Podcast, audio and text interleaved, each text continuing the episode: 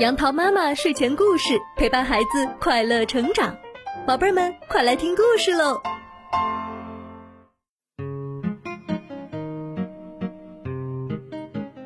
嗨，宝贝儿们，今天杨桃妈妈要给你们讲的故事名字叫做《一滴水》。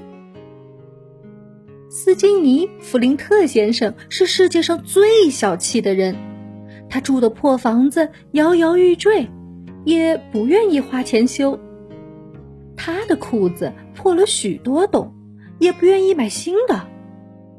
弗林特先生每次去集市，只买一个小小的土豆和半条面包，这些食物他要吃一个星期。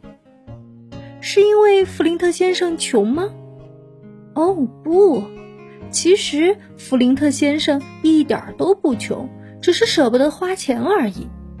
他有很多很多钱，都藏在床底下。有一天，一位妇人来敲弗林特先生家的门，他把门打开一点点。妇人问道：“你好，能给点水喝吗？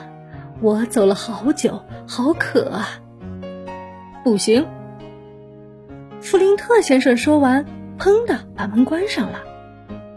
妇人再敲弗林特先生家的门。哦，好吧，弗林特先生说，他给妇人一只盛了一滴水的杯子。一滴水，你看他有多小气。妇人说：“可以再给点吗？”弗林特先生说：“只能给你这么多了。”第二天。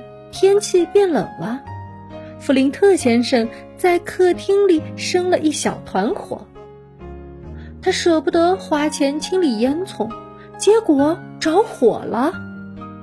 他打电话给消防队，他说：“快来呀，我的烟囱着火了！”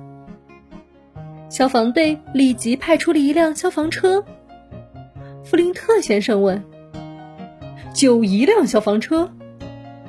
消防员回答：“只有一个烟囱呀。”这个消防员看起来像极了他昨天见过的妇人。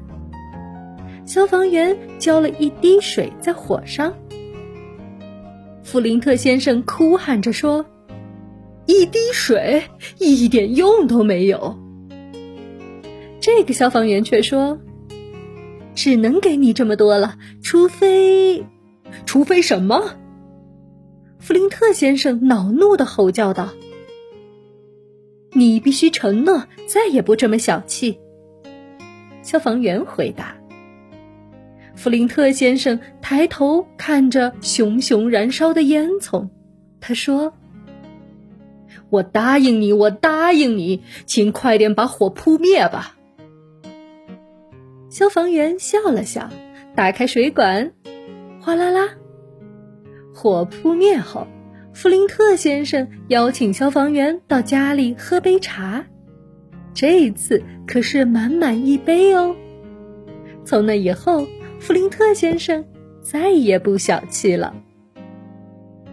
小朋友们，你们会不会也有小气的时候？就是你不愿意和别人分享你好玩的玩具、美味的食物、好看的绘本的时候。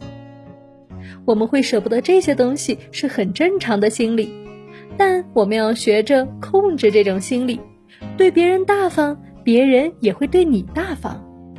通过彼此的分享，我们的一个玩具会变成两个，一份美食会变成两份，一册绘本会变成两册，我们可以获得更多哦。